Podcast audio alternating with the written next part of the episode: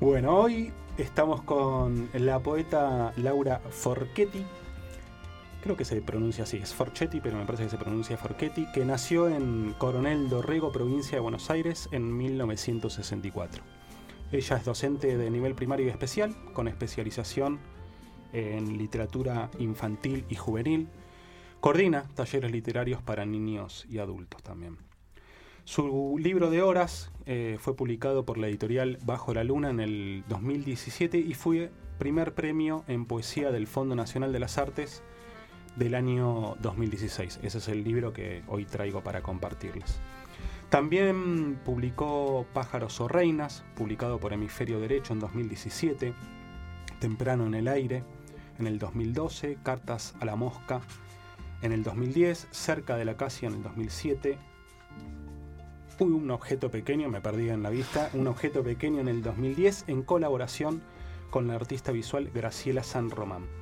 En el año 2014 obtuvo el séptimo Premio Internacional de Poesía Infantil Ciudad de Orihuela de España con el poemario Donde nace la noche, que fue luego editado por Calandraca en marzo de 2015.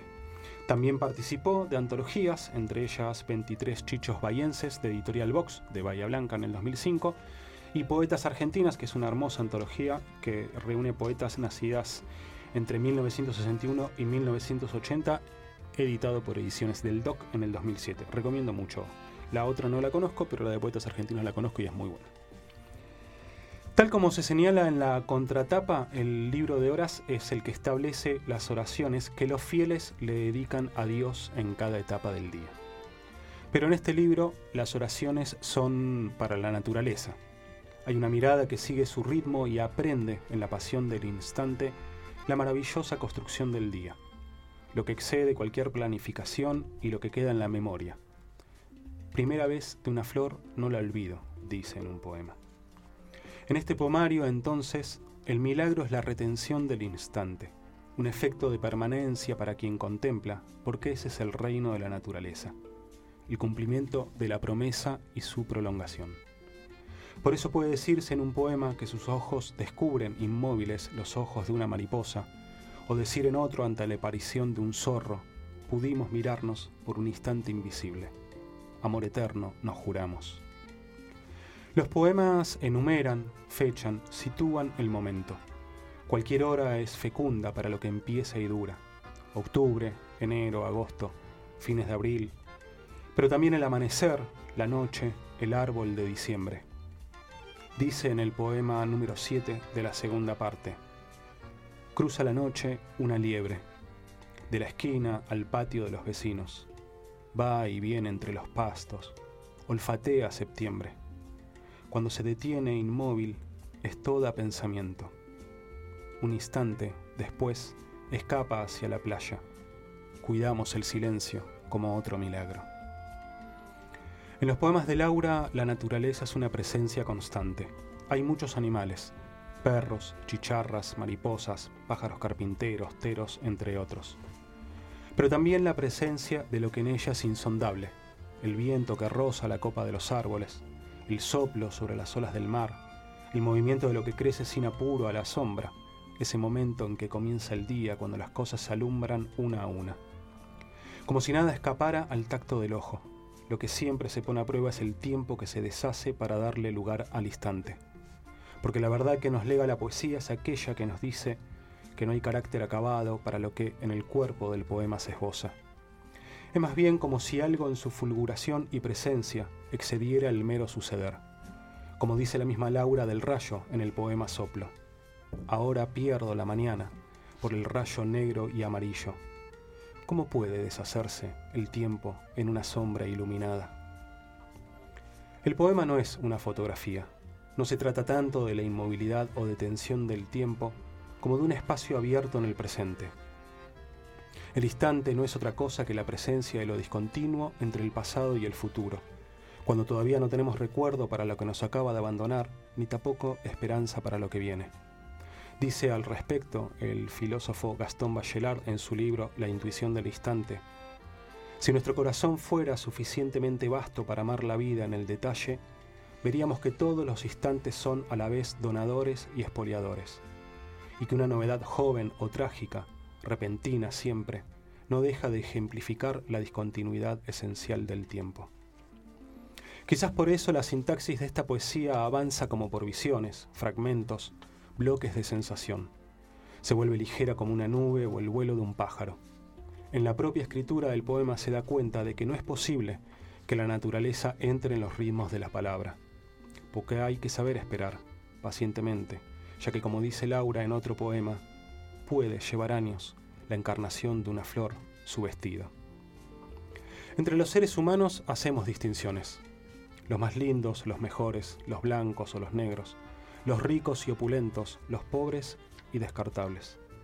Lo mismo hacemos con el mundo que nos circunda, los animales domésticos y los salvajes, pero también las flores bellas o la naturaleza que de nada o las malezas, perdón, que de nada sirven. Pero la naturaleza no sabe de clasificaciones, de jerarquías ni de descartes, de utilidades o inutilidades. Por eso en este libro de horas la belleza es algo demasiado natural que resiste hasta la sequía de los suelos.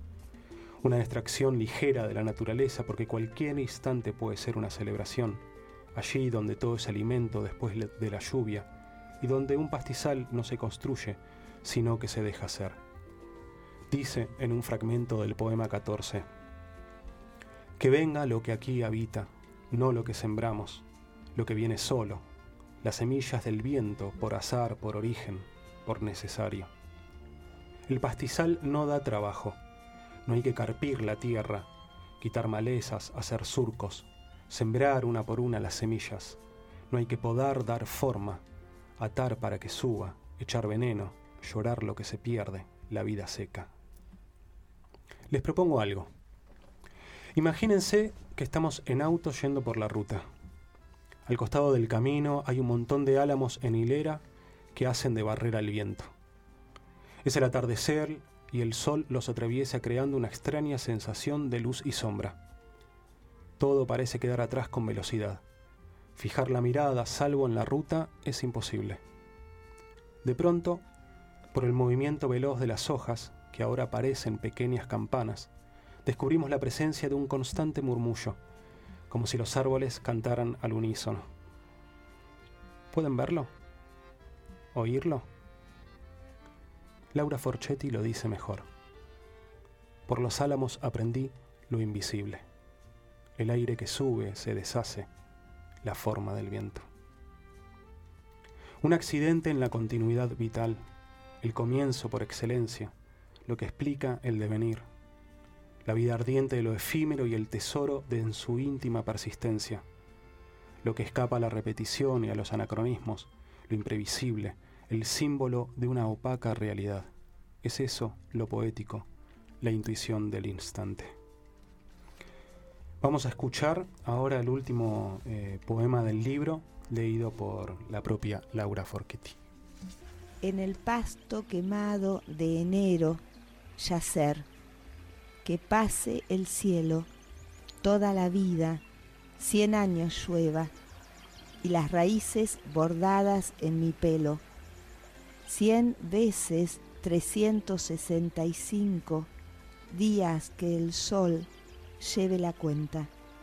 Abra y cierre mis ojos, la palma de la mano destejida, la espalda fermentada en las hormigas desgajada del viento la lengua, zumbando en las hebras, oreja y corazón para esa lengua.